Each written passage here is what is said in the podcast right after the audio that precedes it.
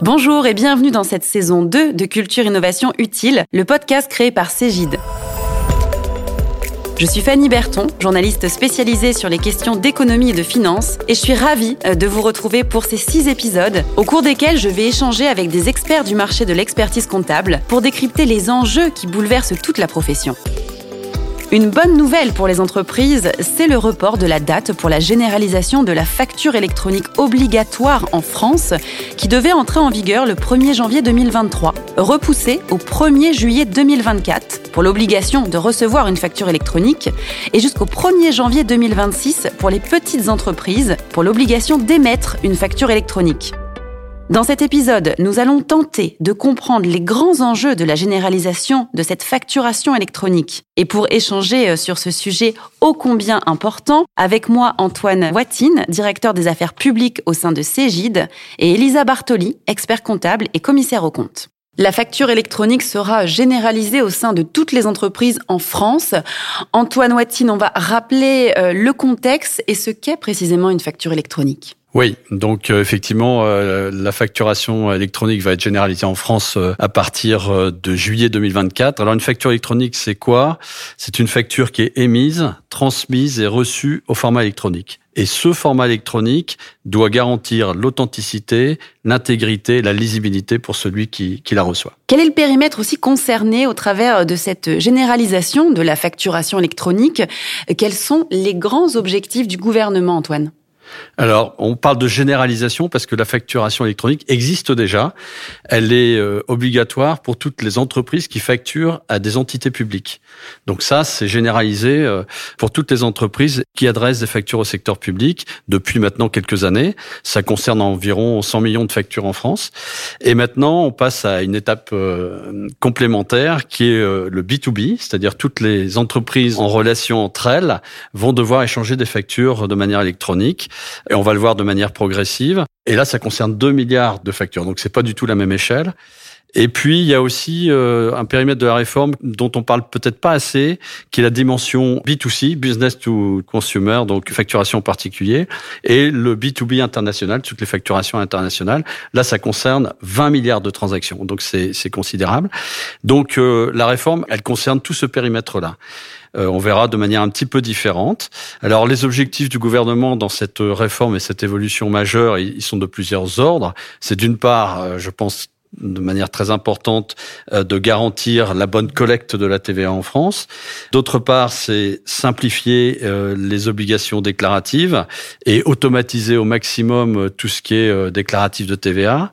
C'est ensuite renforcer la, compétitivité des entreprises au travers de cette réforme, baisser les charges administratives d'une entreprise en automatisant tout, ce process de gestion des factures émises ou reçues et puis aussi euh, essayer de, de fluidifier euh, tous les paiements. Donc ça peut jouer aussi sur les délais de paiement, qui sont aussi un problème important en France.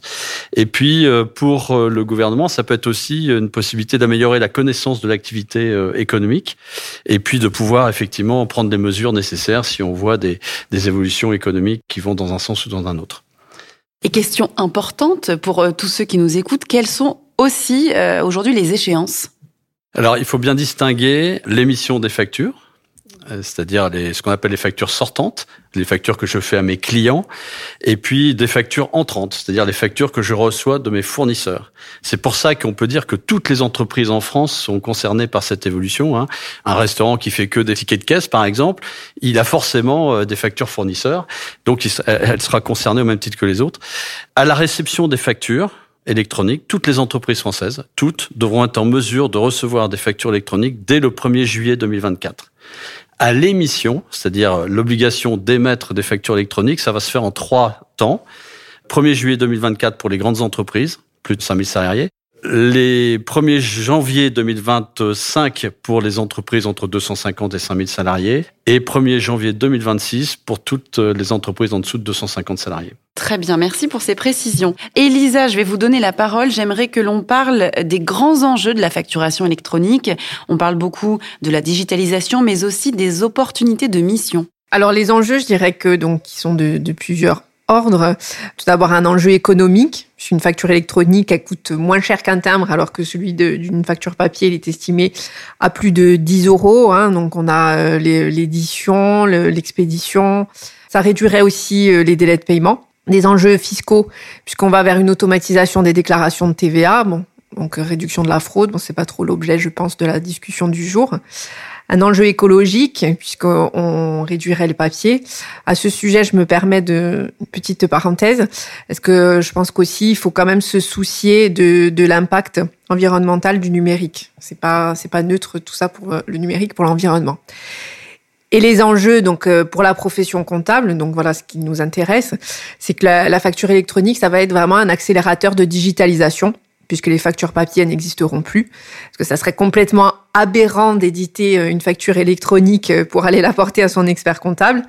Et donc de là, avec la digitalisation, on va retomber dans, dans les opportunités de mission, les opportunités qui sont offertes à un cabinet d'expertise comptable par la digitalisation. Donc euh, savoir un gain de temps avec l'automatisation de la saisie. Donc on se dégage des tâches chronophages pour réaliser des tâches à plus forte valeur ajoutée. Elles vont constituer une réponse aux nouvelles attentes de nos clients. Donc dans ces missions, par exemple, on peut citer bah, évidemment celle d'accompagner euh, nos clients dans le déploiement de la facture électronique, ou bien encore la gestion de, de leur règlement. Et là, on tombe un peu dans des missions euh, de, de full service. Merci Elisa pour ces précisions. Antoine, un mot à ajouter sur euh, les grands enjeux? Oui, je suis complètement d'accord avec ce que vient de dire Elisa. Je, je pense que c'est un enjeu majeur pour accélérer la transformation numérique des entreprises. Comme je disais tout à l'heure en introduction, la facturation, ça concerne toutes les entreprises françaises parce qu'il y a vraiment euh, la réception des factures fournisseurs, donc euh, toutes les entreprises ont des factures fournisseurs, et ça concerne beaucoup d'entreprises sur les facturations B2B. Mais la réforme, elle intègre aussi toutes les transactions B2C, donc les tickets de caisse, etc., et le B2B international qui rentrent dans le cadre de la réforme euh, sous forme de, ce qu'on appelle les e-reporting qu'il faudra faire par rapport à ces transactions. Elisa, euh, j'aimerais connaître vos attentes en matière d'accompagnement de la mise en place de la facturation électronique chez vos clients. On parle notamment de simplicité. Alors les attentes des clients, je pense, c'est de rendre compréhensible la facture électronique et de mettre le, sujet à leur portée. Donc il va falloir sensibiliser, expliquer, parce que quand je discute avec des chefs d'entreprise, pour euh, beaucoup, une facture électronique, c'est encore un simple PDF ou une facture papier qui est scannée. Donc, euh, va falloir euh, bien leur expliquer, leur apporter de la simplicité, parce qu'on sait que bon, ils n'ont pas le temps de se former à ces sujets. Donc, c'est à nous, en fait, de leur faire gagner du temps. Pour autant, il ne faut pas qu'on néglige euh, l'importance de ce sujet pour eux. Et quels sont euh, les process aussi que ça va engendrer au sein de votre cabinet? Est-ce qu'on va avoir des formations pour les collaborateurs? Oui, des formations, parce que bon, il va falloir apprendre à travailler autrement. Donc, on va être plus à, à travailler euh, en temps réel. Le traitement de la pièce comptable, il va être différent, puisque le collaborateur, il va plus effectuer les mêmes tâches. Mm-hmm. Il sera vraiment maintenant euh, dans l'intégration et dans l'analyse du flux généré par la facture électronique. Donc, euh, plus à la saisir manuellement dans le logiciel, à taper, à codifier le plan, le plan comptable. Ensuite, ce qu'il va y avoir, bon, ça, ça, ça découle encore de la digitalisation du cabinet, c'est l'évolution des missions, donc ça va entraîner, comme on disait tout à l'heure. Les collaborateurs, il va falloir qu'ils soient beaucoup plus dans l'accompagnement et dans le pilotage des entreprises. Donc évidemment, pour ça, il faut les former à, l'ensemble de, de, ces nouvelles tâches euh, engendrées par ces nouvelles missions. Et comme je dis souvent, c'est que la technologie, en fait, elle sera rien sans l'humain. Donc si l'humain, il n'est pas au cœur du processus, l'intégration, il y a des chances qu'elle échoue. Donc ça va demander un minimum de temps, de la remise en question et de sortir un peu de sa zone de confort pour justement voir des nouveaux process et surtout se former. Oui, euh, oui. Donc je, suis d'accord avec ce que dit Elisa. Côté Cégide, ce qui va être très important, nous en tant qu'éditeurs de, de, logiciels, on est un acteur effectivement extrêmement important dans la mise en application de, de cette évolution réglementaire parce que on fait des logiciels de gestion, donc de facturation à l'émission des factures, mais on est aussi euh, euh, éditeur de logiciels de comptabilité, donc c'est elles qui vont enregistrer les factures fournisseurs, donc on est au debout de la chaîne. Nous, notre rôle, ça va être dans les enjeux de simplifier au maximum le process de facturation électronique dans toute sa dimension de la loi pour nos clients, que ce soit les experts comptables ou les entreprises, sachant que il faut que l'on fasse en sorte que l'usage de l'utilisateur du logiciel, on intègre les process de facturation directement dans le logiciel.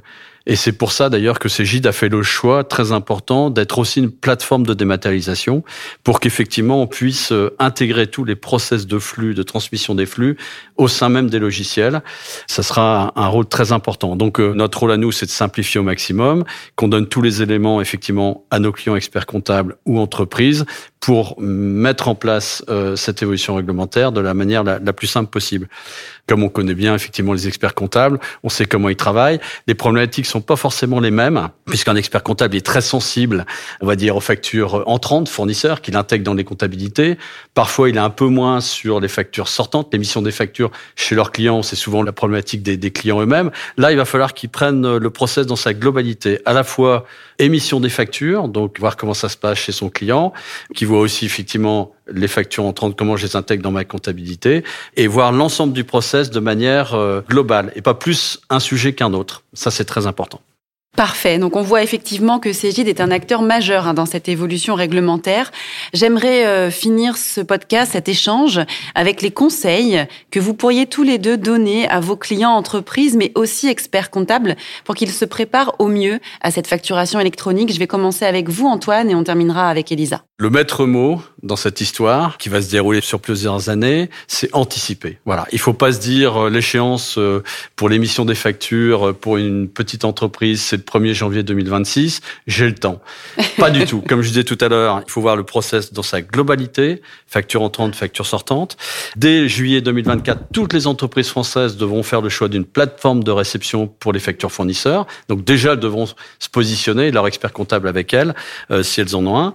Donc anticiper, c'est le maître mot. Et je dirais, dans un premier temps, il faut que le cabinet d'expertise comptable ou l'entreprise fasse un état de lieu des différents cas de facturation qu'elle a chez elle, quelle que soit l'entreprise. Je suis un fleuriste sur le marché, je suis un restaurant, je suis un artisan, je suis un commerçant. Quelles sont toutes les transactions que j'ai chez moi? Comment ça se passe? Et aujourd'hui, comment je facture? Quels outils euh, j'ai en place? Est-ce que je vais devoir évoluer, faire évoluer mes outils ou prendre tout simplement un logiciel de facturation que je n'ai pas aujourd'hui? Il va falloir voir tout ça dans une globalité de process. Et à partir du moment où j'ai fait un peu cet état des lieux, eh ben, je vais établir un processus de changement chez mon client en fonction des échéances de la mise en œuvre de, de, de cette généralisation des factures électroniques. Et puis, comme le disait Elisa tout à l'heure, très important, accompagner, former les collaborateurs pour que eux-mêmes puissent expliquer à leurs clients ce qui va se passer mettre mot, anticiper et mettre en place euh, tout de suite les missions que je vais devoir faire chez les clients entreprises pour que ça passe le mieux possible, le plus facilement possible, sachant que nous, éditeurs, on fera en sorte que les outils soient bien sûr au rendez-vous. La technique, elle est chez nous, et mm. puis euh, l'utilisation, elle est chez nos clients. Oui, on, on, garde en tête quand même que pour euh, vos clients, ce sera de la simplicité. Oui. C'est une chose naturelle qui va arriver, et au fur et à mesure, avec des formations, on pourra mettre en place tout ça. Et on anticipe donc. Elisa, est-ce que l'anticipation, pour vous aussi, c'est le maître mot? Oui, comme l'a très bien dit Antoine, hein, je veux dire la même chose, c'est anticiper. Il faut pas attendre d'arriver à la date butoir et se dire ah 2024 c'est bon on a le temps, on a encore deux ans. Non, on sait tous que ben, le quotidien toujours nous rattrape. C'est un processus quand même où euh, voilà il faut il va falloir cartographier ses process. Qu'est-ce que je fais maintenant? Où je veux aller? Donc bon, tout ça ça prend du temps. Et surtout la facture électronique, il faut pas voir ça comme une contrainte, mais vraiment une source d'opportunité. Donc allons-y euh, le plus tôt possible. ouais, je suis bien d'accord. C'est vraiment un, un, accélérateur de la transformation numérique des petites entreprises. Pour elles, je pense qu'il y a beaucoup plus euh, d'avantages que de que d'inconvénients si on le fait bien. Bon bah merci euh, beaucoup à tous les deux pour vos précisions. Merci beaucoup. Merci Elisa. Je vous en prie. Merci à vous. Cette table ronde touche à sa fin, mais vous pouvez écouter les autres épisodes de la saison 2 de Culture Innovation Utile sur toutes les plateformes de podcast. Et pour plus d'informations sur les solutions d'expertise comptable, rendez-vous sur www.cgid.com.